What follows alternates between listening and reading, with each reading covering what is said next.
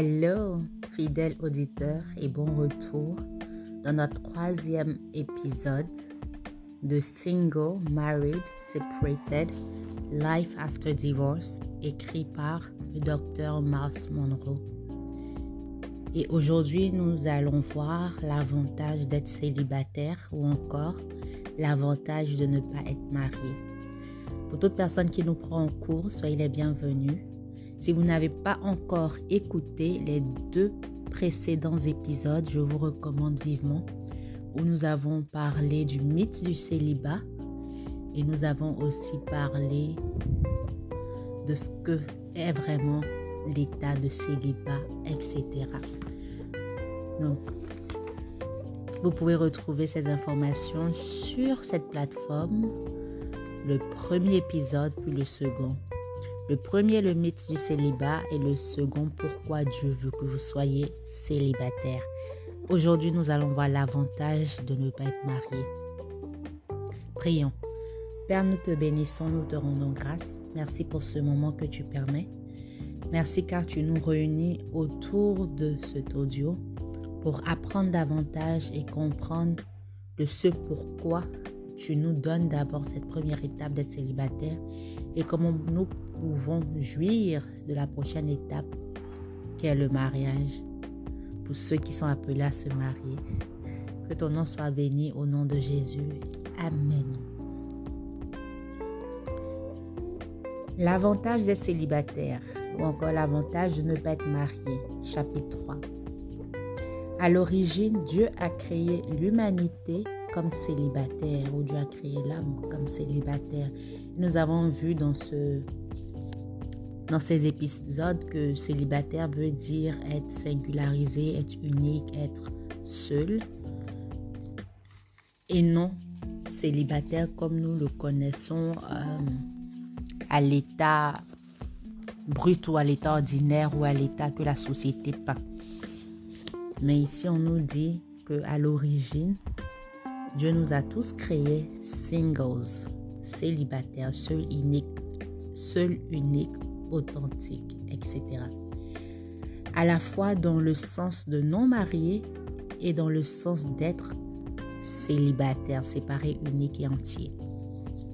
Je crois que l'un des messages les plus importants que le Seigneur veut que l'Église ait dans ces années, dans ces ans, est la suite. Nous, dans cette période, est la suite.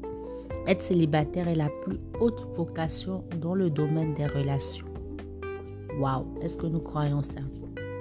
L'auteur nous dit qu'il croit que le message important que le Seigneur veut passer à l'Église en ces fins d'année, en ces années, en, en cette saison, c'est que being unmarried is the highest calling in the realm of relationship. Qu'être non marié, qu'être célibataire est la plus grande vocation dans le domaine des relations. Et beaucoup de nous échappons ou courons ou fuyons cette vocation, cette étape d'être non marié, d'être célibataire. C'est parce qu'un mariage réussi n'est que le produit de deux personnes célibataires réussies. Et ça, je crois fortement. Pour ceux qui prennent des notes, écrivez qu'un mariage réussi, si tu veux que ton mariage réussisse, c'est le produit de deux personnes célibataires réussies. Si tu réussis ton célibat, tu vas réussir ton mariage. Pourquoi? Parce que tu sauras vivre dans une étape et tu vas transposer ces mêmes valeurs, cette même discipline, ces mêmes résultats acquis d'une étape à une autre. Mais si dans ton célibat, tu l'as mal vécu, tu as vécu de façon dispersée, de façon euh, irresponsable, de façon non disciplinée, de façon... Euh, et tout ce qui va avec. Mais bien sûr que dans ton mariage, ce sont ces valeurs acquises au cours de ces années que tu vas transposer dans la prochaine étape, raison pour laquelle la discipline dans le célibat, c'est très important. Laissez-moi même ouvrir une parenthèse et dire que la fornication, c'est le petit frère de l'adultère. Donc si tu as vécu une vie de fornication, la probabilité de vivre une vie d'adultère est très large. Parce que tu ne sauras pas fermer tes jambes, fermer ta braquette, euh, savoir être avec une seule personne sans rapport sexuel, ou même, vous comprenez, hmm. nous continuons, nous fermons la parenthèse, ce n'était qu'une parenthèse. Si vous ne réussissez pas encore à être célibataire, si vous ne pouvez pas contrôler vos émotions, vos passions, vos sentiments, vos attitudes et votre comportement, alors vous n'êtes pas prêt pour le mariage. Aujourd'hui, Dieu dit, s'il vous plaît, ressaisissez-vous en tant que personne célibataire. Fixez vos normes et vos valeurs. Ne vous déplacez ne les déplacez pas. Qu'est-ce qu'il nous dit en anglais ici? Today, God is saying, please get your act together as an unmarried person. Get your standards, ayez vos standards, vos valeurs.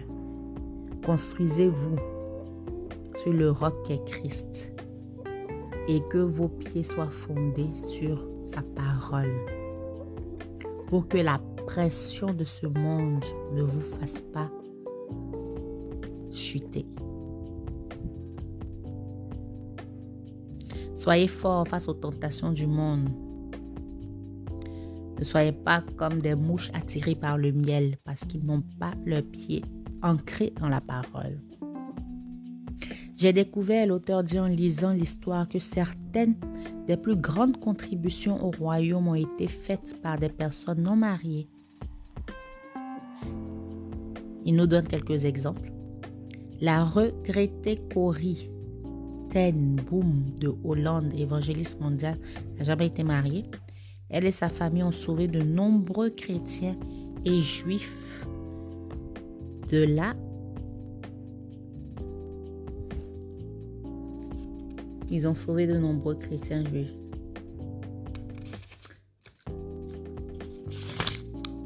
De la nazie.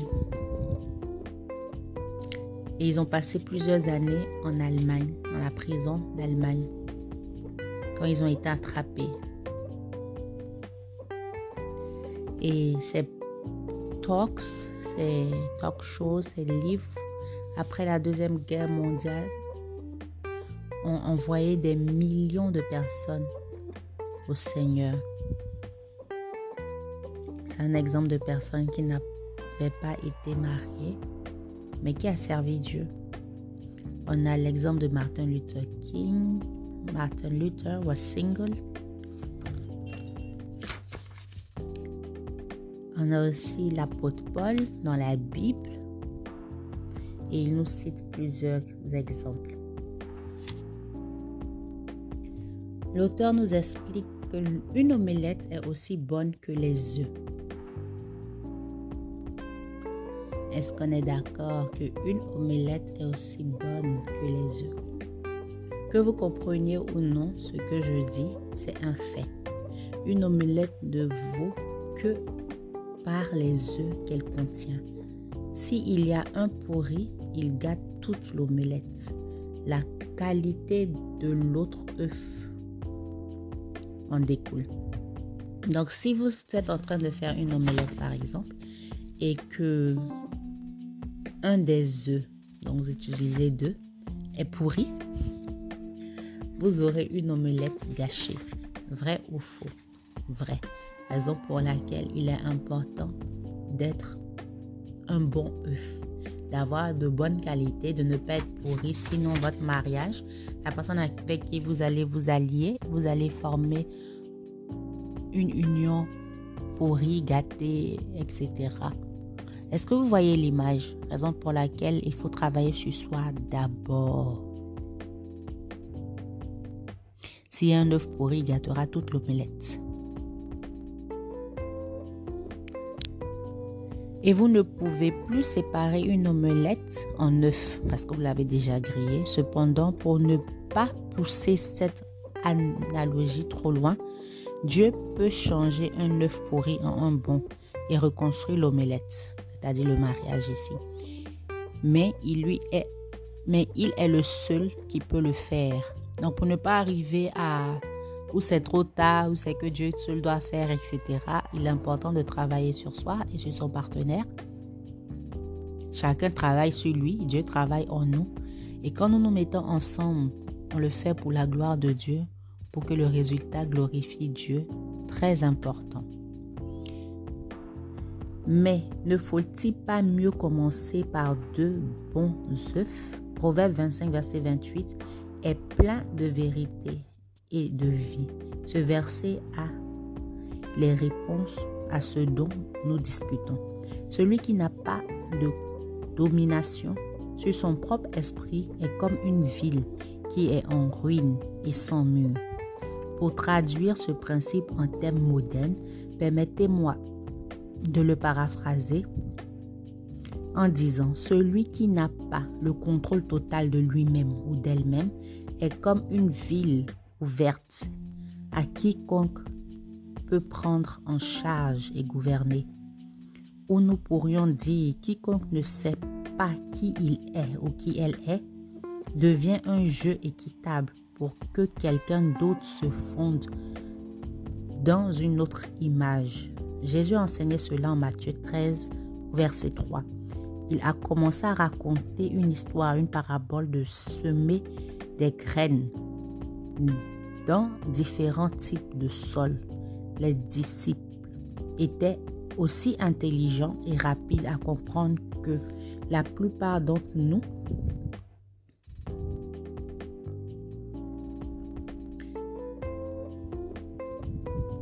n'avaient pas compris un seul mot de ce qu'il dit. Donc après la réunion, ils ont demandé, ils ont demandé à ce qu'il explique et il a fait. Il a parlé de quatre sortes de sols que l'auteur veut attirer à notre attention. Celui du sol caillouteux. Verset 21, Jésus a dit que la raison pour laquelle les gens avec ce genre de cœur ne peuvent pas supporter quand vient la persécution, c'est parce qu'ils n'ont pas de racines en eux-mêmes. On peut souligner, ils n'ont pas de racines en eux-mêmes.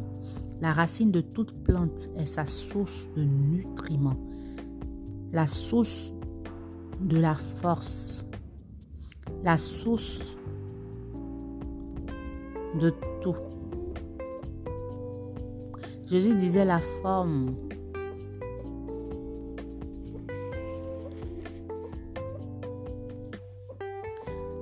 Jésus disait par là que les gens n'ont pas assez pris racine en la parole de Dieu. Raison pour laquelle très souvent, quand viennent les tentations, quand viennent les, les épreuves, ils succombent.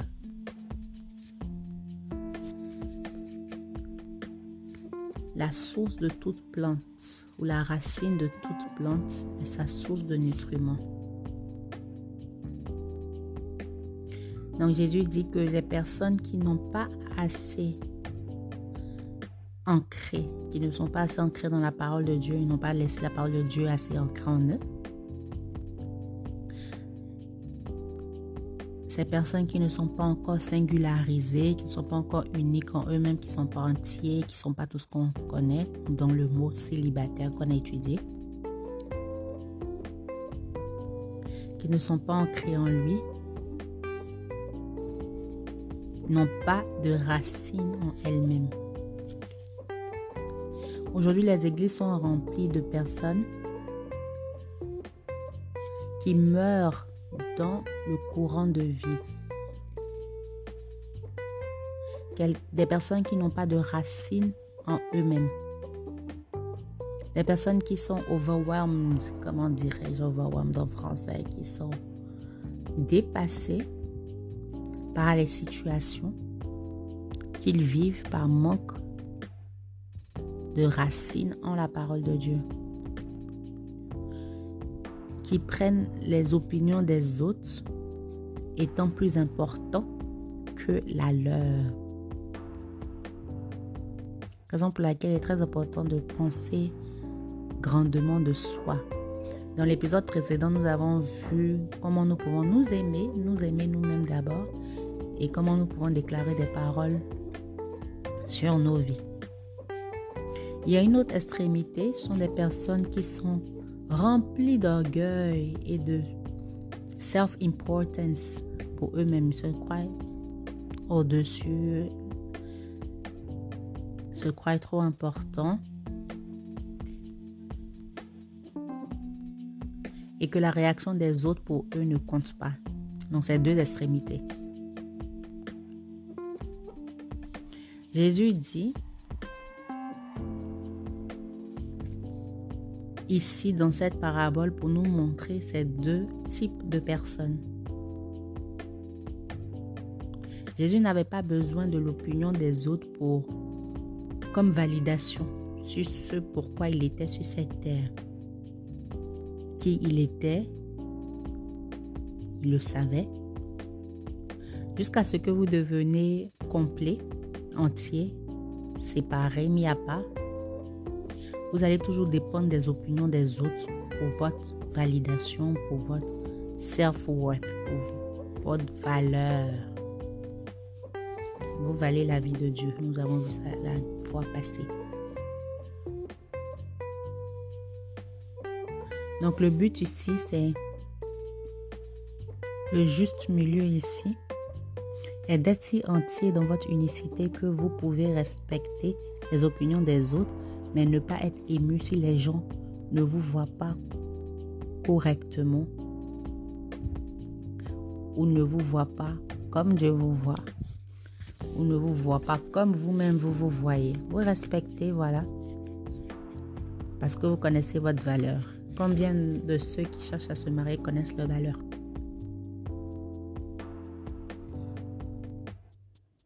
Donc nous avons vu que le mariage n'est pas 50-50.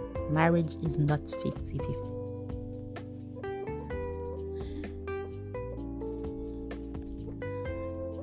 Donc beaucoup de gens se disent que le mariage est 50-50, chose que ce n'est pas. Si le mariage était 50-50, chaque personne serait moitié.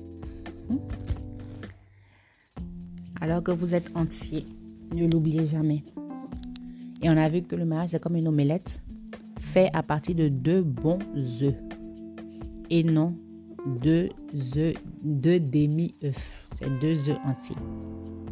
Si vous avez un mariage 50-50, vous avez deux personnes à moitié.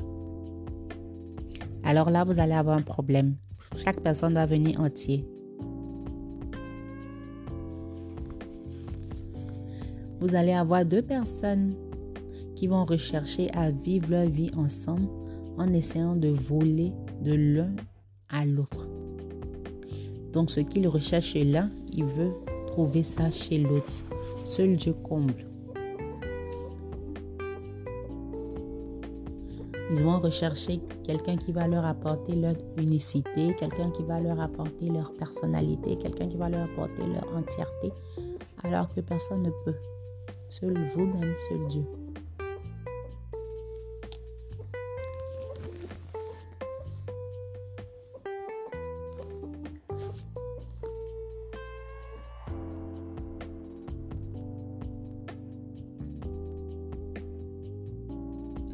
Dans ce genre de mariage, un ou les deux partenaires sont vides.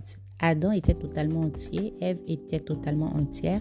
Quand Dieu a dit qu'Ève était conforme ou convenait à Adam. Il voulait dire qu'elle pouvait s'adapter à lui. Elle était son égale. Dans la plupart des mariages aujourd'hui, les deux parties passent des années à essayer de transformer l'autre en un clone d'eux-mêmes. N'essayez pas de transformer l'autre en votre clone. Chacun vient avec son unicité, sa particularité, son singleness, son célibat. Clone d'eux-mêmes ou à s'adapter à l'image qu'ils ont dans leur esprit de ce que devrait être un mari ou une femme. Je suis 100% moi. Ma femme est elle-même 100%. Je n'ai pas besoin d'elle pour me guérir, l'auteur dit. Et elle n'a pas besoin de moi pour la guérir. J'ai cherché une femme qui n'aurait pas besoin de moi pour la guérir car j'ai trop de choses à faire pour le Seigneur. Passer du temps à s'occuper d'une femme vide ou à moitié vide. Puisse le Seigneur apporter dans votre esprit la connaissance que tout ce dont vous avez besoin pour cesser d'être seul est un autre être humain, pas un mari, pas une femme, c'est Dieu seul. La solitude est une maladie, l'auteur dit. Loneliness is a disease. Salomon a dit, ceux qui ont des amis, qu'ils soient amicaux. He who would have friends must be friendly. Cela signifie que si vous êtes seul, c'est parce que vous n'êtes pas une personne amicale. Il a dit. Si vous êtes seul, vous êtes malade. Parce que Dieu a créé l'homme pour qu'il soit entier dans sa solitude, pas solitaire, ne désirant pas que quelqu'un d'autre le rende entier. Si vous êtes seul, trouvez quelqu'un d'autre qui est seul, pas à moitié vide. Et faites-vous des amis. Commencez à tendre la main à d'autres célibataires comme vous. Il y a des centaines de personnes dans les églises qui se tiennent dans les congrégations, lèvent la main louer et adorer, mais se tiennent dans la solitude et rentrent chez eux seuls. La solitude est une maladie qui vient du fait de ne pas comprendre qui l'on est et d'avoir peur d'être trop fier pour vous faire des amis. Est-ce que vous êtes d'accord avec l'auteur?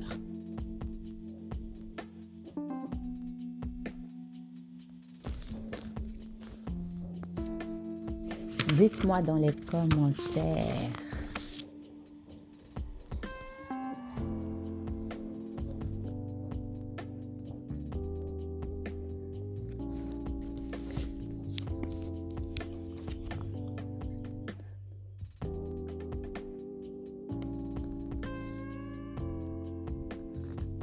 Ici, l'auteur dit, vous pouvez dire si vous êtes une personne à part entière par la façon dont vous vous tenez compagnie à vous-même. Beaucoup de gens n'aiment pas se tenir compagnie à eux-mêmes. Ils n'aiment pas rester seuls. Ils n'aiment pas se parler à eux-mêmes. Ils se supportent pas. Ma question, c'est si tu ne te supportes pas, qui va te supporter? C'est important de se supporter, de s'aimer, de s'apprécier, d'aimer passer le temps avec soi. Certaines personnes ont peur d'être avec elles-mêmes. Elles veulent toujours d'autres personnes autour parce qu'elles ne s'aiment pas. Ou elles sont si vides qu'elles doivent vivre à travers les autres, ou à travers le regard des autres, ou à travers les opinions des autres. Lorsque ces personnes sont seules à la maison, elles ont la radio, la télévision suivent une vidéo ou peut-être lisent quelque chose dans notre contexte ici sont sur les réseaux sociaux, veulent passer assez de temps sur les réseaux sociaux pour se remplir l'extérieur d'autre part, une attitude d'isolement et être ici il dit est un signe d'un autre type de maladie question. Est-ce que vous aimez passer du temps avec vous-même? Est-ce que vous appréciez votre compagnie? Est-ce que vous vous sentez heureux quand vous êtes de par vous-même?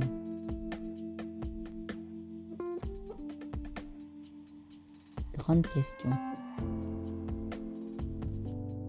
Une attitude, une isolation Est-ce que vous vous sentez malade d'être avec vous-même? Un homme qui est heureux dans son mariage, une femme qui est heureuse dans son mariage est toujours single, l'auteur dit. Le problème, c'est que nous sommes tous nés vides. Nous sommes tous nés vierges. Vierges émotionnellement, vierges physiquement, vierges à tous les niveaux. Et au cours de la vie, nous nous remplissons avec des informations. Et parfois, certaines choses que nous nous sommes remplis avec ne doivent même pas exister, ne doivent pas être là. Personne n'est né pour se marier. Personne n'est né pour être marié. Cependant, tout le monde est né pour ne pas être seul. Personne n'est né pour être marié et non pour se marier, pour être marié. Cependant, tout le monde est né pour ne pas être seul. C'est pour ça que Dieu dit n'est pas bon que l'homme soit seul. Il n'y a pas d'onction spéciale qui vient avec le mariage. Nulle part dans la Bible, le Seigneur ne dit tu te marieras.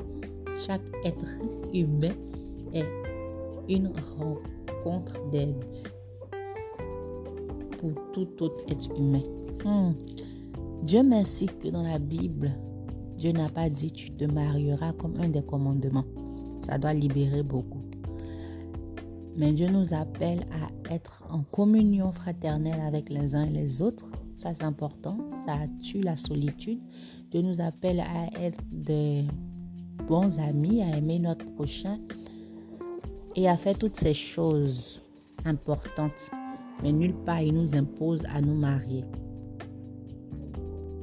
Chaque personne que vous rencontrez vous empêche d'être seul parmi des milliers que vous, vous verrez ou rencontrerez probablement au cours de la vie. Vous pouvez demander à Dieu d'en choisir une pour vous présenter comme une aide semblable. S'il vous plaît, ne vous me prenez pas. Dieu ne choisit pas pour vous. Cela violerait votre volonté. Cependant, si vous lui demandez, il en apportera un qui sait qui s'est approprié pour vous de choisir. Donc quelqu'un qui est approprié pour vous. Et vous allez choisir. L'auteur nous fait comprendre ici dans ce texte en anglais que je traduis directement en vous lisant que Dieu ne choisit pas pour quelqu'un. Enlevons ça dans notre esprit. Il présente, tu choisis. Et quand tu choisis, tu es responsable de tes choix. Quand vous soumettez votre volonté à Dieu et lui demandez de choisir, il le fera, mais il ne vous forcera personne. Il va présenter des gens devant vous. Le choix final vous appartient. Dans un des épisodes, nous avons vu que Dieu, le plus beau cadeau de l'humanité qui est le salut, ne nous impose pas. Ce n'est pas le choix du conjoint, nous imposera. En dernière analyse, votre conjoint doit être de votre choix.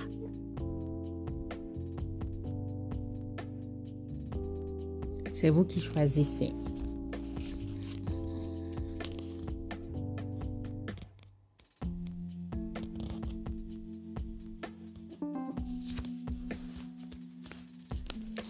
Vous choisissez et vous faites marcher votre mariage. C'est comme ça. Il dit ici, there's a lot of presumption going around in the church. Donc, il y a beaucoup de présomptions qui dans les églises aujourd'hui dans le domaine du mariage. Et ces présomptions sont, et elles sont dangereuses, et l'auteur les énumère en disant Réclamer une personne en particulier sans connaître l'opinion de Dieu. Il, ne faut jamais. Prophétiser un tel, c'est épouser un tel. Habituellement, c'est un vœu pieux où quelqu'un d'autre essaie d'imposer sa pensée à une autre. Dans certains cas, c'est même un piège tendu par Satan. Où la prophétie va dire tel et tel doivent se marier. Il ne faut pas se marier sur la base de prophétie. Il faut se marier sur la base de conviction personnelle. Le troisième point ici, c'est se promener en disant à une telle fille ou un garçon, Dieu m'a dit que tu vas m'épouser. Habituellement, la personne qui dit cela essaie de manipuler l'autre personne pour qu'elle se marie c'est de la folie spiritualisée. Une folie spiritualisante. Si vous n'êtes pas marié et que vous vous trouvez attiré par quelqu'un d'autre, mieux vaut découvrir pourquoi très rapidement cela pourrait être sensuel. Il vaut mieux découvrir pourquoi. Peut-être que vous vous sentez que cette personne peut remplir un espace vide en vous. Il se peut que vous ressentez la pression du monde pour vous marier. Donc, il est important de savoir pourquoi nous voulons être avec cette personne avant même d'être avec cette personne et non de rentrer dans la manipulation de Dieu m'a dit ou encore désirant quelqu'un sans avoir pris l'approbation de Dieu. Aujourd'hui, nous avons vu le chapitre 3 et 4. Qu'est-ce que nous retenons? Nous retenons qu'il est important d'être une bonne personne pour pouvoir en retour avoir un bon mariage. La plupart du temps, les gens cherchent la bonne personne, mais la bonne personne commence par nous-mêmes. Nous-mêmes, nous sommes la bonne personne. Et quand chacun de nous est la bonne personne, nous travaillons à avoir un bon mariage. C'est ça. Donc n'oubliez pas que l'omelette est aussi bonne que les œufs qu'elle contient. Que Dieu nous aide à avoir de bons partenaires, mais d'abord en étant de bons partenaires. Prions. Père, te bénissons pour ce moment. Merci pour cette parole. Instruis-nous davantage. Aide-nous à être cette bonne personne pour entrer dans cette institution divine qui est le mariage dans le nom de Jésus. Amen. Si vous avez des questions, si vous avez des commentaires, n'hésitez pas à les écrire sur la plateforme. N'hésitez pas à vous abonner, à souscrire, à liker, à partager, à m'envoyer un coucou par WhatsApp. J'aimerais être en communion avec vous aussi. Au plus 225 07 47 85 51 31 Dites-moi comment vous aimez ces différents podcasts, ces différents épisodes et nous échangerons ensemble. Que Dieu vous bénisse. Moi, c'est Souveraine Amwako, épouse à Lobo, et c'est un grand plaisir de vous servir. Rendez-vous dans notre prochain podcast. Ciao